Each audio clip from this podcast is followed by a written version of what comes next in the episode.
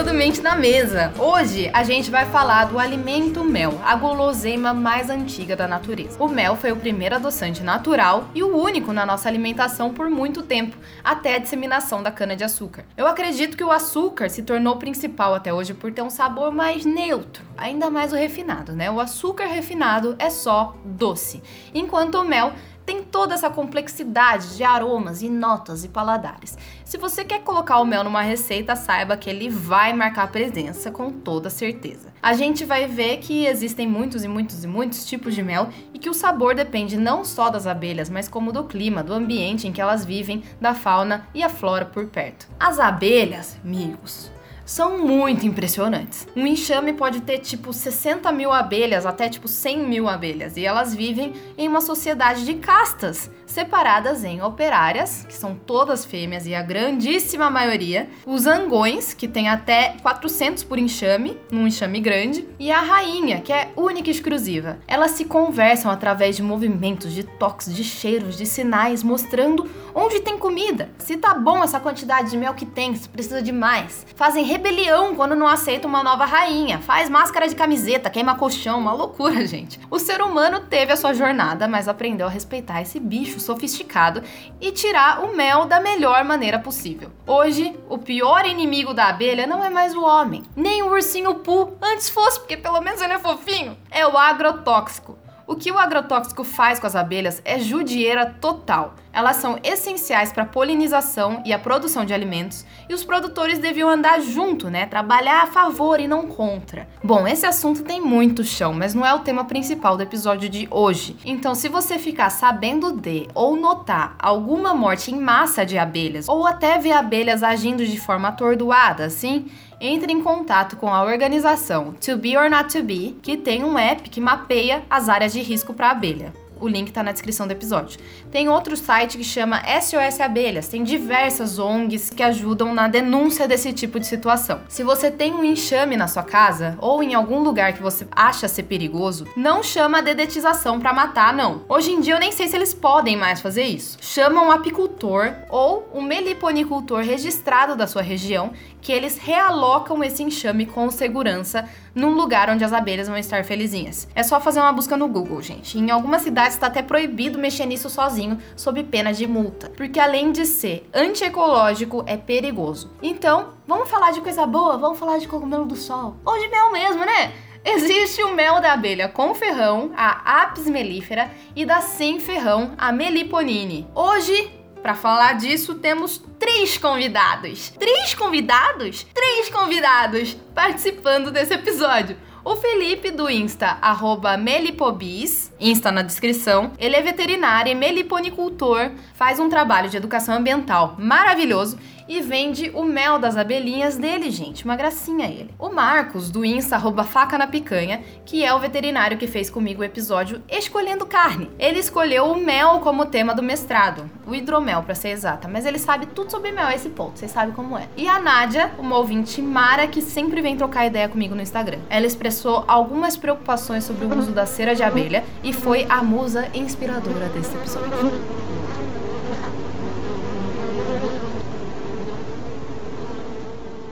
Imagine você um homo sapiens, nômade, andando há tipo 90 dias procurando comida. Vamos supor que ele tivesse muita sorte e estivesse muito bem alimentado numa área fértil, sem necessidades nutricionais, tá bom? Ele tá lá, pá, tranquilão, quando de repente, meu irmão, ele mira ali de longe o que parece ser uma colmeia. Será ser colmeia? Cara, ele sai correndo que nem um maluco e chega perto para analisar. É a abelha mesmo. Só que é a abelha africana, a bicha é agressiva. Ele fica ali analisando o risco. Mas é meu, né? Foda-se! Ele acende uma fogueira e taca fumaça em tudo para elas saírem e pega o mel. A tribo senta no chão ali mesmo e põe tudo pra dentro, quilos e quilos. É tanto mel que chega a dar grau. Não interessa se você tinha necessidade nutricional daquilo, se você tava com fome ou não. É mel, moleque, é a guloseima da natureza mais doce que fruta, energético, nutritivo e você fica elétrico, alucinado, né? E aí passa, vem aquele mau humorzão que segue o hype, aquela queda da excitação, né? Então tudo que você quer é encontrar outra colmeia o mais rápido possível. É um comportamento que se repete até hoje, né, amigos? Mas agora ao invés de encontrar um melzinho de 3 em 3 meses, por exemplo, a gente encontra qualquer merda de 5 em 5 minutos em qualquer balcão de boteco, né? Enfim, foi no Egito Antigo que eles começaram a domesticar as abelhas. A antiguidade, vocês vocês já perceberam, foi a época da domesticação, viu? Bens a Deus. Se hoje a gente se acha senhor de tudo, a culpa é deles lá atrás. Aquela.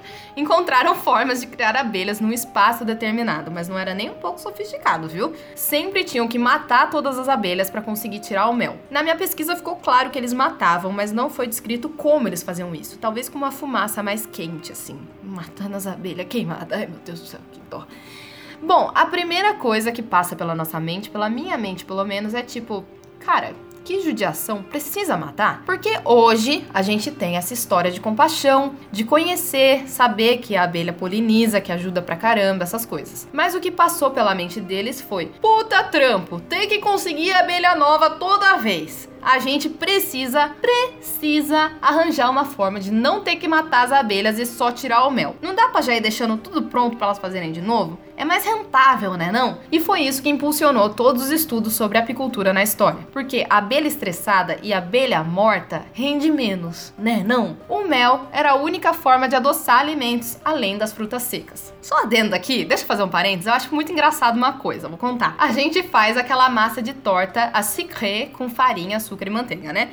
Quando isso foi criado, era sofisticado, porque açúcar era hiper caro na época, né? Hoje em dia o açúcar é barato e todo mundo fala que não é saudável. Aí vem uma pessoa criativa, inovadora, vanguardista, revolucionária, etc. e fala: temos uma versão saudável de massa que eu criei batendo com tâmaras secas. E todo mundo fala: nossa, que ideia boa, arrasou!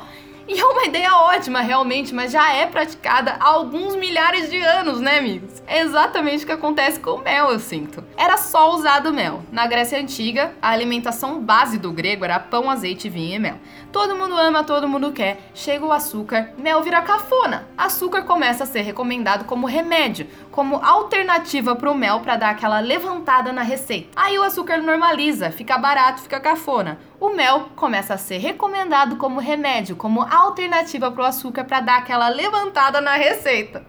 Longe de mim, longe de mim dizer que o açúcar e o mel têm a mesma função nutricional ou medicinal, tá, gente? Não tem e hoje a gente tem ferramentas científicas para constatar isso. Mas é muito curioso analisar como a sabedoria popular é cíclica, né? A gente fica redescobrindo coisas e como é importante saber do nosso passado para começar a agregar sabedoria e não ficar reinventando a roda o tempo inteiro. Mas enfim, começaram a aperfeiçoar a criação de abelhas de diversas formas, analisando cada espécie e vendo exatamente os padrões de produção de cada uma, assim adaptando para que elas não passem por estresse ou morram. Foram criados modelos de apiários para perturbar o menos possível as abelhas. Primeiro, um modelo horizontal, onde você tinha que espantar as abelhas com fumaça para o fundo para tirar o mel. Depois veio um modelo de caixas sobrepostas, onde você só reloca as abelhas para outra caixa e remove o mel que está ali. Hoje em dia é usado um modelo de caixas horizontais sobrepostas e cada camada tem várias placas encaixadas verticalmente e removíveis.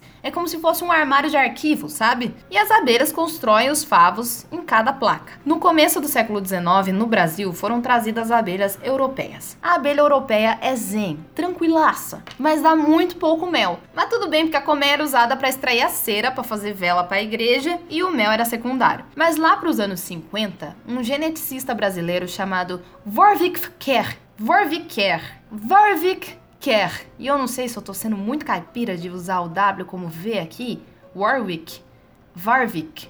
É porque é alemão. Enfim, o professor Kerr tomou conhecimento da abelha africana, que é muito mais produtiva e resistente a pragas, mas é infinitamente mais arisca e violenta, significando que o ataque a quem invade a colmeia é intenso e elas fazem muito daquelas rebeliões que eu citei. Então, ele teve a seguinte ideia: eu vou fazer um estudo aqui para fazer uma seleção genética para que a gente pegue o temperamento da europeia e a produtividade da africana. Melhor dos mundos, né, não? Um sonho. Fez um puta estudo, importou umas africanas, tinha 26 caixas de abelha em quarentena, sob observação, na cidade de Rio Claro, aqui em São Paulo, do lado da cidade que eu nasci. Elas estavam todas lá, bem seguras, quietinhas, tal, com uma rede de segurança protegendo cada caixa e o escambau. Até que em 1957 chega um apicultor nessa área de quarentena e fala: Nossa, tá abafado aqui, acho que eu vou abrir essas cortinas um pouco. Só para você ter noção das intenções desse apicultor muito desencherido, fazendo aqui um paralelo que vai ser compreensível para os cozinheiros que me ouvem. Sabe quando chega aquela visita em casa, olha as suas panelas de ferro meio cascuda e fala: "Vou arear essas panelas". E aí ela passa o bombril na panela de ferro e mostra para você com orgulho, tipo, limpei sua panela, tava suja. E você quer matar, mas ao mesmo tempo você entende a boa intenção de limpar suas panelas? Então, foi essa a situação. Esse apicultor chega e diz: Gente, não pode deixar essas abelhas abafadas assim, não. E remove todas as telas de proteção das abelhas africanas, que estavam em quarentena. Povo, foi o pânico. Foi um filme do Hitchcock na vida real. Abelha pra tudo que é lado. E é lógico que elas acasalaram com as europeias e acabaram por si só criando as híbridas brasileiras, mas não foi exatamente do jeito previsto pelo professor Kerr. Mesmo assim, a abelha polihíbrida africanizada, que é a híbrida brasileira, foi considerada realmente melhor para a apicultura, porque mesmo que elas sejam agressivas, é só tratar com respeito e tomar cuidado, que elas produzem bastante. Já as africanas são assassina mesmo. Brutal.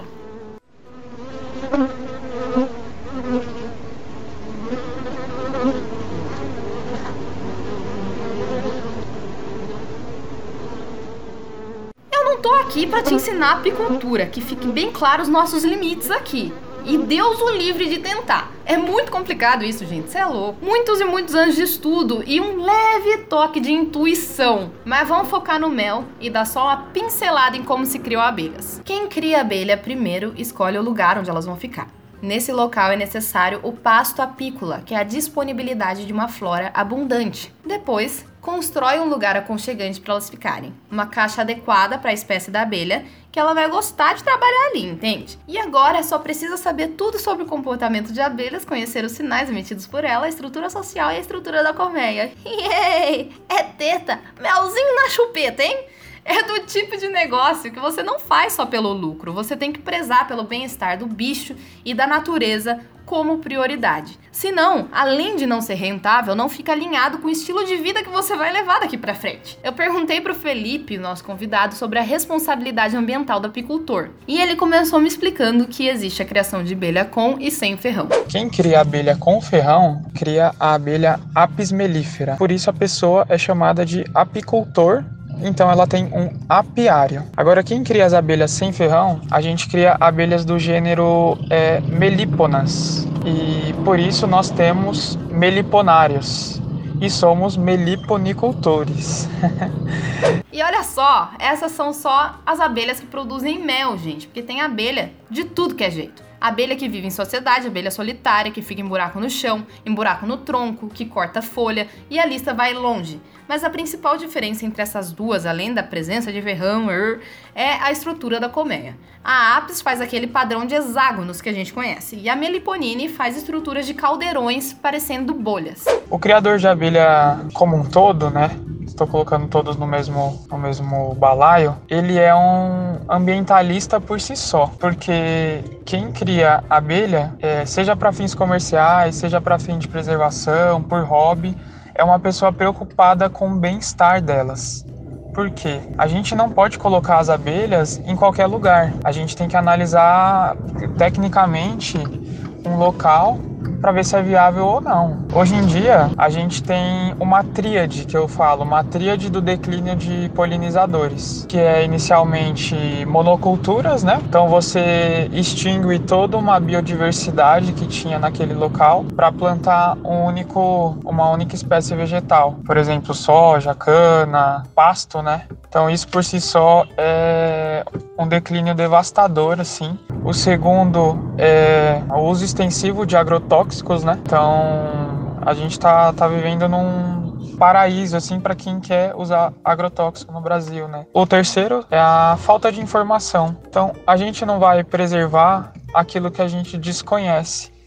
Então, a falta de informação é mortal para as abelhas. Então, o criador, como um todo, ele combate monocultura, tenta né, combater monocultura, o uso de agrotóxicos e a desinformação. Porque com certeza no círculo dele de amizades, ele vai falar das abelhas, ele vai falar das abelhas e vai falar das abelhas. É impossível, todo mundo pergunta. Outras práticas, né?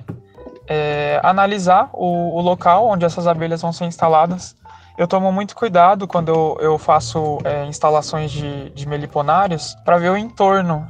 Então, antes mesmo de chegar na propriedade, eu já vejo o que, que tem ao redor. Se tem muita cultura de banana, de cana, de soja, milho, enfim. E tento é, me ater se é uma produção orgânica, né? É, infelizmente é a minoria hoje, mas a gente tem é, cidades aqui próximo que já produzem bastante orgânico. A gente está sempre realizando plantios também, é um outro tópico que nos torna um ecossistema legal, né? Então, o criador de abelha está sempre atrás de plantas, plantas que ofertem néctar, plantas que ofertam pólen, que é a dieta básica né, de toda abelha, e plantas nativas, é, essencialmente. Então, o criador de abelha não é a pessoa que quer criar só para extrair mel. A gente tem toda a preocupação com o bem-estar, porque assim, se uma abelha não está bem, o enxame falece, né? Perece, vai definhar. E nenhum criador quer perder a abelha. A maior tristeza do, do criador é perder caixa de abelha. Então é isso.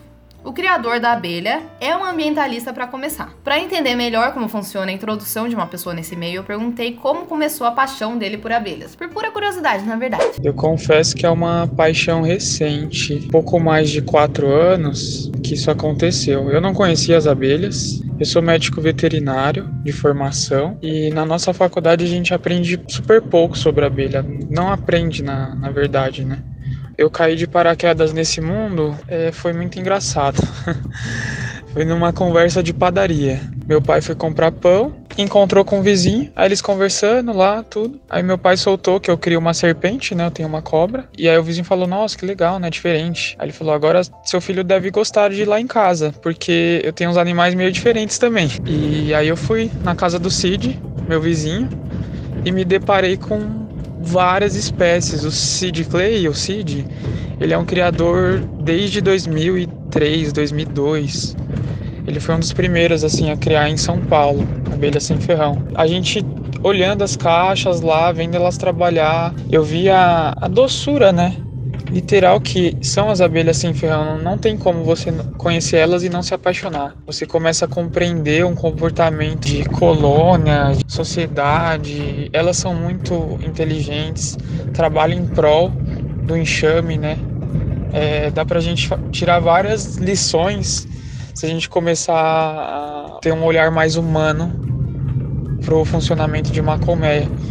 Isso me apaixona até hoje, tanto que eu faço palestras de educação ambiental com elas. E o pessoal gosta muito, gosta muito, assim. Abelha é sempre o tabu, né? Quando a gente fala, fala de abelha, já tem um pensamento automático, né? Você pensa em ferrão, dor e mel só. E a gente sabe que as abelhas oferecem muito mais do que picadas, né, ferroadas e mel. A gente tem o, o a dádiva aí da polinização, né, que é a formação de alimentos. É, é o que, que move as abelhas, assim, de forma é, incansável, né. Então a minha paixão por abelhas foi de paraquedas, mas foi muito, assim, espontânea e, e coisas do destino, vamos se dizer. Realmente, Felipe, foi coisa do destino mesmo. Então, se você aí de casa quer criar abelha, você já sabe, vai na padoca e fica esperando alguém cair do céu. Zoeira, se você não conhece alguém que possa te iniciar, procure um curso de algum órgão ou associação especializada da sua região. As etapas da produção de mel, pelo menos para a abelha híbrida brasileira com o ferrão, é mais ou menos o seguinte. Como eu falei, tem toda a flora em volta e a caixa adequada onde ela vai começar a criar os favos. Elas colhem o néctar da flor e o corpinho peludinho fica cheio de pólen. Cara, eu concordo muito com o Felipe. É impossível não se apaixonar. Procura no YouTube. É muito fofinho, mano. Elas enfiam a carinha na flor assim, ó, com uma língua compridona para recolher o néctar. E enquanto isso, o corpinho fica arrastando no pólen. E ela sai inteirinha sujinha, amarelinha de pólen. Ai, é muito fofo. E dessa forma, quando elas vão para a próxima flor, elas arrastam o corpo cheio de pólen enquanto pegam mais néctar. E aí, abemos polinização. Olha só. Chegam na colmeia, guardam pólen no lugar e vão tratar de guardar o néctar, né? Que elas engoliram, já digeriram ali.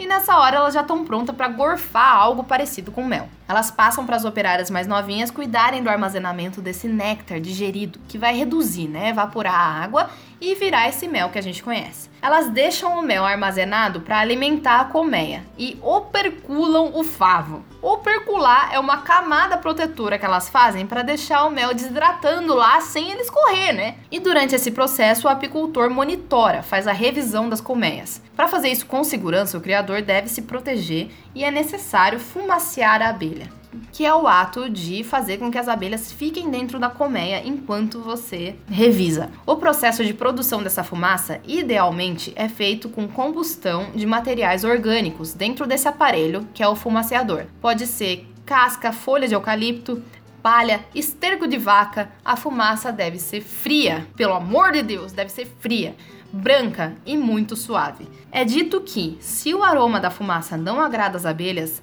você vai perceber os sinais de revolta. E se elas só ficam mais quietinhas, é sinal de que não tá desagradável. É como se fosse um aviso olfativo. Aquele estranho que não faz mal está chegando para mexer aqui um pouquinho, mas já vai embora como sempre e tudo vai ficar bem. E aparentemente isso acalma as abelhas. Falando desse jeito é muito bonito, mas existem pessoas que dizem que isso atordou as abelhas e que é por isso que elas param quietas. Não é porque tá calma, não. Eu acho que a gente precisa de mais estudos sobre o efeito do fumaciador sobre as abelhas. E o Felipe vai explicar melhor. Isso é uma prática da apicultura para possibilitar que o apicultor colete ou mane faça o manejo nos enxames sem que a colmeia fique tão defensiva. Então isso causa assim um, uma depressão, vamos dizer, um atordoamento nas abelhas, de modo que o apicultor consiga manejar o, a colmeia, retirar favos de mel, fazer a inspeção, porque são abelhas que ferrou, tem a apitoxina e que se tiver uma elevação grande no organismo humano pode dar até lesão renal. Então isso é, um, é uma boa prática de segurança para o apicultor. Claro que nenhuma abelha deve gostar de inalar fumaça, né? Isso é, é algo que concordo. Nas abelhas sem ferrão, gente, a gente não precisa usar o fumegador. O máximo que a gente pode utilizar é a roupa do apicultor para manejar espécies mais defensivas, que beliscam, que, sem, que tem ninhos muito volumosos. E se você não tiver o uso dessa roupa, você vai ter abelha para todos os espaços do seu corpo. Elas vão em olhos, tentam beliscar olhos, né, enroscam no cabelo, boca, nariz, é, ouvidos. Então é super perigoso entrar num ouvido e ficar preso lá. Então, sempre usar proteção, EPI, para manejar as abelhas com segurança para você e para elas, né? Mas voltando ao momento em que a placa de favo está operculada, o apicultor vai ver o momento mais legal para remover essa placa. Ele vai deixar as placas que tem as crias, vai deixar uma reserva de mel como comida e vai fazer todo o processo de relocação das abelhas antes de remover. Chega na sala onde vai ser removido o mel o cara desopercula o favo, ou seja, remove toda aquela camada protetora e encaixa a placa numa centrífuga. Se você não tem lavar-roupa em casa e não é familiarizado com uma centrífuga, é uma máquina que vai girar as placas bem forte, expulsando o mel do favo para fora. Centrifugação é a força que gera a fuga do centro. Hã?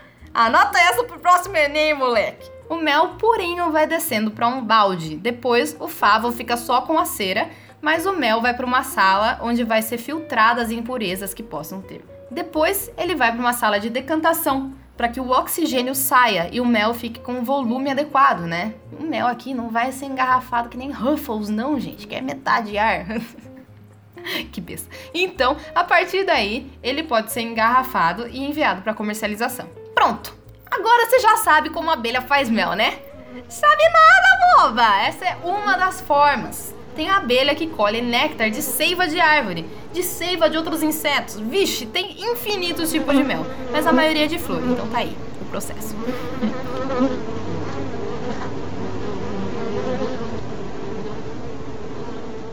A gente tá falando muito de tudo, de como faz isso, como faz aquilo, mas a gente tá com a cabeça lá na comida, vamos ser sinceros. A gente quer saber do que? Do sabor que as coisas têm. O Felipe, como já foi dito, é criador de abelhas sem ferrão, ou seja, é um meliponicultor. Eu sei o que vocês estão pensando. Meliponi, melipona, meliponi, melipona. Não, é, talvez só eu esteja pensando isso. Mas eu já zoei ele, fiquem tranquilos. Felipe, explica pra gente a diferença entre o sabor do mel normal e do mel da abelha sem ferrão. O mel das abelhas com ferrão, que é no caso é a Apis mellifera que a gente está falando, ela é uma abelha é, exótica, né? Ela não é natural do nosso território. O mel dela geralmente tem algumas classificações florais de predominância. Então a gente tem o mel silvestre, que é o mel multifloral, né? Não tem uma, uma florada ali característica, e tem os méis monoflorais, que são os méis que a gente consegue encontrar mais fácil, aí é o mel de eucalipto, mel de laranjeira, mel de cipaúva, são algumas floradas. Isso quer dizer que os apiários eles foram colocados em regiões é, que tem mais dessa planta, dessas plantas, né? Então as abelhas têm uma dieta meio que conduzida para essas culturas. As abelhas sem ferrão, normalmente, elas não têm uma dieta conduzida, vamos dizer. Geralmente a gente classifica o mel da abelha sem ferrão pela espécie da abelha. Então você vai encontrar mel de abelha jataí, mel de abelha mandaguari, mel de abelha mandaçaia, enfim, são mais de 300 espécies de abelhas sem ferrão no Brasil. É uma infinidade de produtos, né, de meles que a gente consegue degustar, provar os méis de abelhas sem ferrão estão muito ligados ao habitat, né? ao terroir que a gente fala, é aquela localização. Então, Serra da Mantiqueira, bioma Mata Atlântica, Cerrado, bioma amazônico, são diferentes é, floradas, é, umidade, enfim, é uma infinidade de sabor que se eu tiver uma jataí aqui na minha localidade, que é São Paulo, tiver uma cidade vizinha que tenha uma, uma geografia diferente, posso ter a mesma espécie de abelha que são méis totalmente diferentes. Isso vai variar muito de acordo com a abelha que está produzindo e a florada que ela visita, que cada abelha tem uma enzima digestiva para ajudar na desidratação do néctar. Então isso torna cada safra de mel de abelha sem ferrão uma safra única, é possível que aquela safra não existe nas próximas gerações. Então é um mel assim, sem é, comparativo. Geralmente o mel da abelha sem ferrão, né, os méis, eles têm é, uma alta umidade. Isso é uma característica própria das abelhas sem ferrão. Elas já trabalham com a umidade mais alta. O que, que é uma umidade, umidade mais alta? Acima de 20%.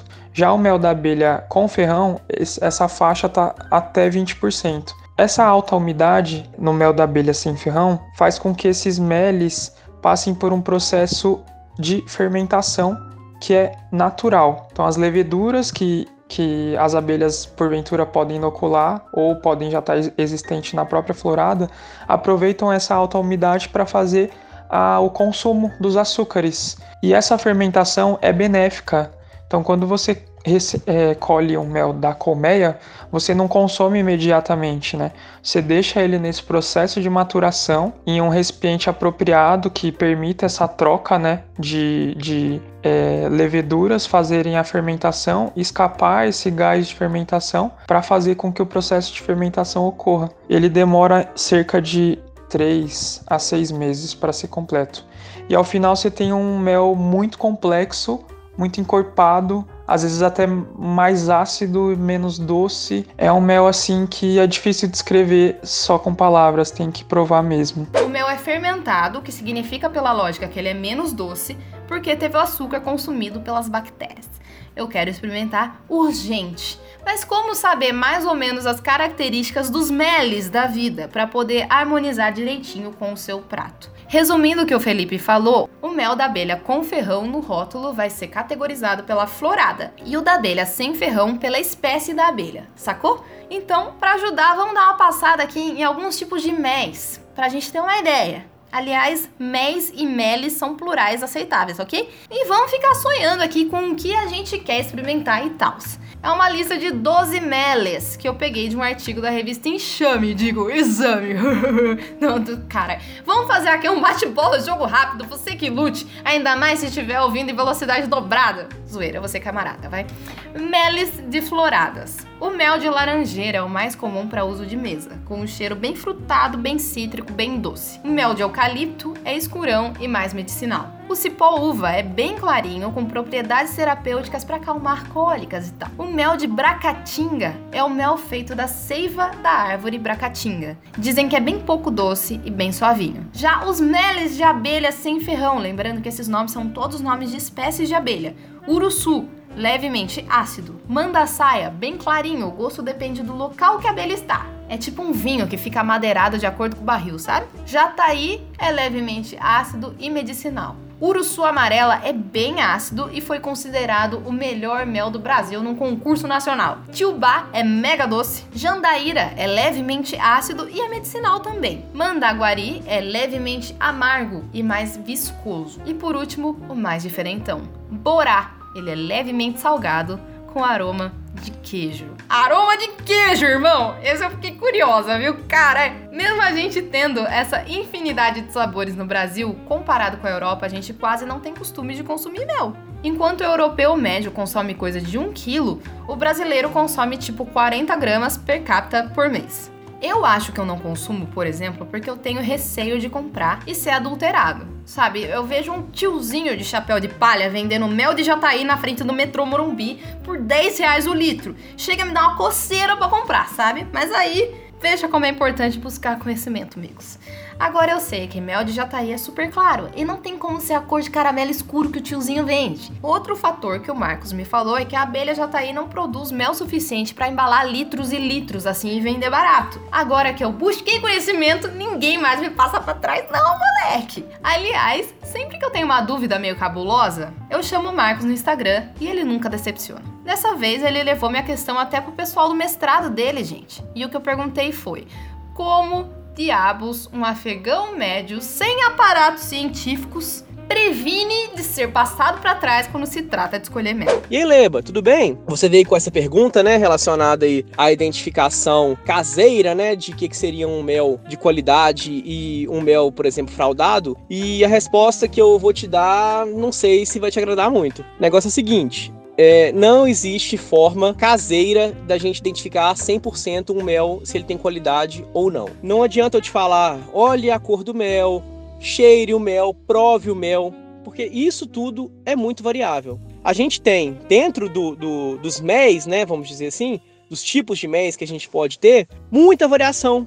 Então a gente pode ter uma variação, por exemplo, de cor, a gente tem, por exemplo, um mel de florada silvestre, e ele vai ter normalmente uma coloração. E a gente tem, por exemplo, um mel de aroeira, que é um mel característico daqui do norte do estado de Minas Gerais, que é um mel muito escuro, que é um mel que a, a abelha obtém de a seiva de um besorrinho que vai se alimentar da planta aroeira e a excreção desse besouro, a cera vai lá, a abelha vai lá, se alimenta daquilo e produz um mel bastante escuro, mas de bastante qualidade. Ao mesmo tempo, também o cheiro vai variar muito dependendo da florada. Então a gente pode ter, por exemplo, um mel de laranjeira, que ele vai ter um cheiro totalmente diferente de um mel de aça-peixe, que é uma outra planta, tá? E ainda a gente tem o quê? as abelhas diferentes, né? Tem algumas coisas que podem dar indícios, por exemplo, o sabor às vezes que a gente consegue perceber dependendo da fraude. O que, que o pessoal pode fazer? Uma calda, né, um caramelo de açúcar, misturar no mel. E às vezes a gente pega aquele mel e sente um gosto de caramelo feito com açúcar. Às vezes sente um cheiro de bala quando a gente cheira aquele mel. Então, assim, é um indicativo. Mas, sem a gente fazer os testes, né, que a gente chama de testes físico-químicos no laboratório, é praticamente impossível garantir se é fraudado ou não. Tá? A gente fica só na, na ideia. Então, baseado no estudo aí, qual que é a minha recomendação, né? Como veterinário, como pessoa que trabalha com os produtos de origem animal, é vocês consumirem um mel de origem. O ideal seria vocês consumirem o quê? Um mel que passou pelo processo de fiscalização, né?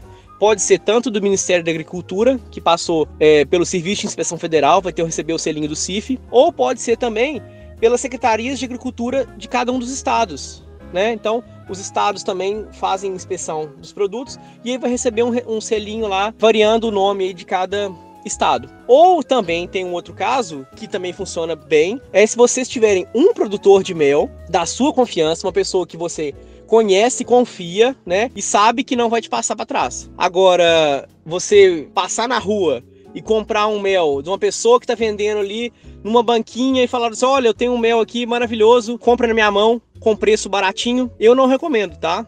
Não vai te fazer mal, eles podem fazer alguma fraude ali só para mascarar o produto, mas você pode estar tá comprando gato por leve, você pode estar tá achando que está comprando mel e está comprando açúcar.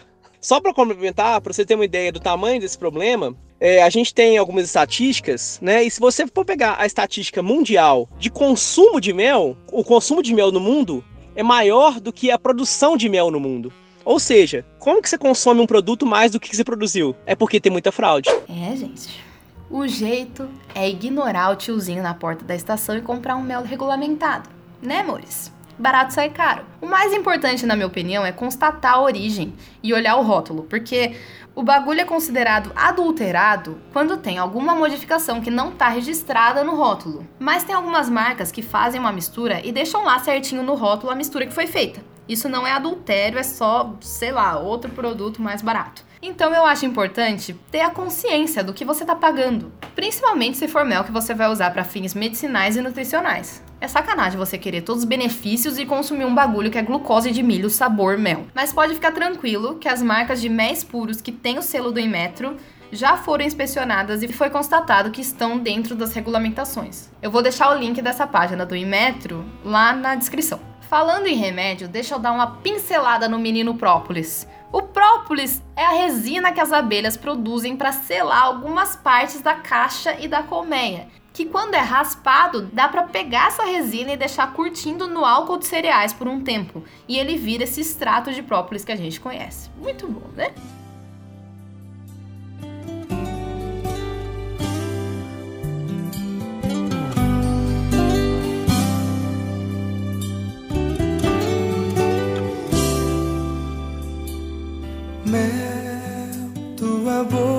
Um mel Há um tempo atrás, a Nádia, que me ouve, veio falar comigo no Instagram. Ela que inspirou esse episódio, aliás, viu, gente? Muito obrigada. É praticamente um episódio em parceria com Nádia Salles. Ela veio dizer que estava preocupada com o uso de pano de cera de abelha em substituição do plástico filme. Vocês já viram isso? É um pano que tem uma camada de cera de abelha em cima que não deixa a comida ressecar na geladeira. E está sendo considerado uma alternativa ecológica ao plástico filme. A razão do receio é que ela tem essa lembrança meio distante do processo de fervura da cera, a cera nada mais é que o favo sem o mel, né? Então, nesse processo, ela viu um monte de larvinha e filhotes de abelha sendo mortos. Ela falou que não achou nada legal de assistir esse processo, com muita razão, né? E nesse clima onde a gente tá, onde as abelhas estão morrendo a rodo, é realmente preocupante você ter essa lembrança e ver o uso de cera de abelha em novos utensílios domésticos, além do que já era usado. Então, eu pedi para ela me mandar uma pergunta em áudio para eu poder mandar para algum criador de abelhas esclarecer. Segue o áudio. Letícia, primeiramente, boa noite. Eu tenho um grande apreço pelo seu trabalho. Obrigada, bebê, é um prazer. Minha questão é sobre o uso da cera de abelha. No meu caso, na questão dos paninhos encerados. Se é, a abelha produz a cera, tem um motivo para que ela seja produzida, e se é removido essa cera de abelha para o nosso consumo, é prejudicial para a abelha, correndo o risco que estamos de ficar sem abelhas no mundo. É, seria possível uma solução menos agressiva para a colmeia em si?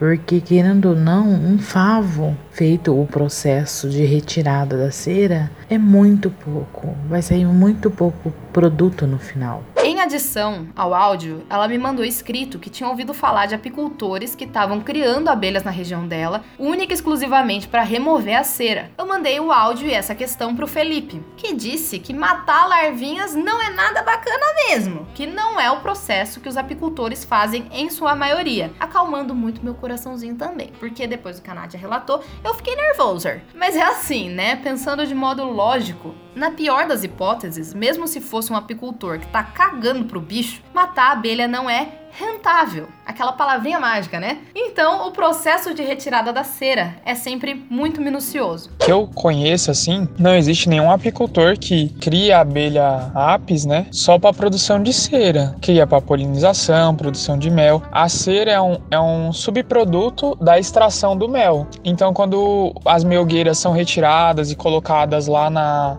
centrífuga, o favo fica vazio, né, e sobra só a cera. O que que os apicultores fazem, geralmente? Deixa essa cera no apiário lá para as abelhas limparem o, re o resto de mel, né, levar para casa de volta o mel, e essa cera depois é reprocessada que aí pode ser revendido ou reincorporado na próprias, nas próprias colmeias durante os manejos. Nádia, estamos bem! Felipe até me mandou fotos de paninhos de cera que ele hashtag use e recomenda. É uma boa alternativa para o plástico filme, respondendo a sua pergunta, que se tornou a nossa pergunta. Eu pessoalmente ainda prefiro o uso do bom e velho tapuer com tampa mesmo, né? Mas se você quiser um pano de cera de abelha, é ecológico mesmo. Mas viu, deixa eu dizer um negócio aqui. Eu queria dizer que eu admiro muito a Nádia por ter questionado e ter buscado mais informações sobre isso. É muito importante a gente não ficar só acreditando no que as pessoas dizem pra gente que é o certo. Se você tem o pé atrás com alguma coisa, faça cometer bilu e busque conhecimento. Eu sempre dou o benefício da dúvida, antes de julgar alguém, principalmente, mas também o benefício da dúvida tem que ser dado para mim, antes de eu absorver uma informação que me dão. Todos temos direito de questionar o que nos incomoda. Outra preocupação frequente das pessoas que acabam incomodadas com a criação de abelhas é a remoção do mel, que é alimento do inverno, e a adição de ração. Segundo essas pessoas, não faz sentido você remover comida e dar comida depois. Qual é que é? Então as abelhas elas se alimentam de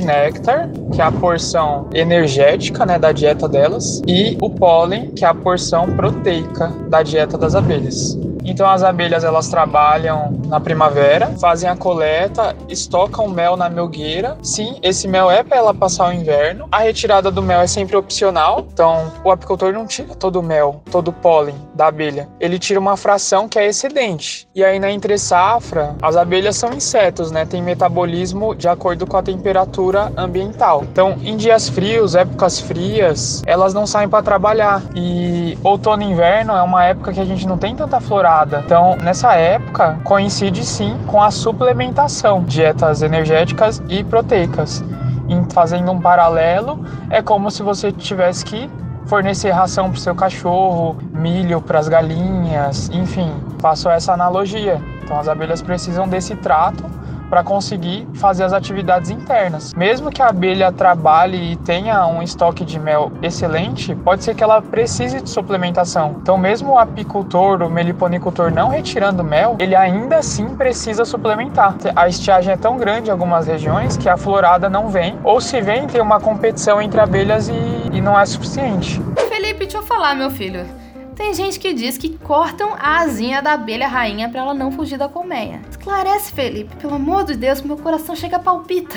Isso é para abelha com ferrão, abelha apis. Mas o que, que acontece nas abelhas sem ferrão? A rainha ela desenvolve tanto o seu sistema reprodutivo que ela não consegue voar. Então, uma rainha depois de fecundada nunca vai deixar a sua colônia. Por isso que as abelhas sem ferrão são mais suscetíveis, porque vai precisar de uma outra rainha, exerça a atividade ali naquele ninho. E se de repente não aconteceu, o enxame vem a morte. Agora, na Apis, tem essa capacidade de migração. Por exemplo, a Apis veio da Europa, a linhagem europeia. Então, na Europa tem muito frio. Então, elas vão migrando para faixas onde estão menos frio. Aqui no Brasil, por ser uma abelha muito defensiva, porque cruzou com a africanizada, os antigos cortavam sim as asas das abelhas rainhas para elas não migrarem ou não enxamearem é, para outro lugar. Só que hoje existe um, um um apetrecho que se chama tela excluidora, que a, a, os, os apicultores eles colocam no favo de cria, que é uma tela por onde a abelha rainha não consegue passar, só consegue passar mesmo as operárias fêmeas e os machos, os angões. Então, assim, não acredito que tenha gente fazendo isso hoje ainda, porque é um, um jeito mais inteligente de lidar com a situação, vamos dizer. Felipe, e as abelhas geneticamente modificadas? Abelha de laboratório com aquela cara de The Walking Dead, identificando a flor com aquele óculos infravermelho, manja, do Exterminador do Futuro. Existe isso? Olha, abelhas geneticamente modificadas. Não posso opinar sobre. Desconheço totalmente. Existem hipóteses de estudos, nada comprovado, nada publicado ainda, de abelhas com resistência a agrotóxico, né? Então veja por onde a gente está caminhando, né?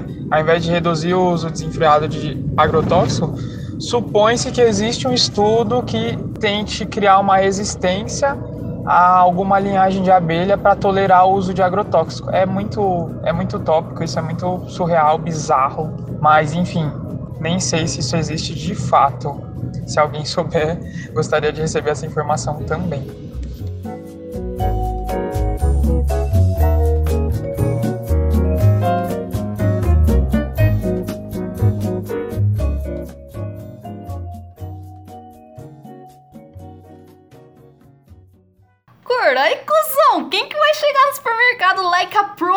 Essa semana, hein? vai dar aula de mel pra galera tudo. E vai chegar pro tiozinho que vende mel de Jataí e falar: Mentiroso, meu Jataí nem tem essa cor, otário. Não, gente, pelo amor de Deus, não judia do tiozinho. Tem vários tiozinhos de confiança por aí. Mas agora a gente vai saber diferenciar um tiozinho do outro tiozinho. Galera, lembrem-se que os Instagrams dos convidados estão na descrição.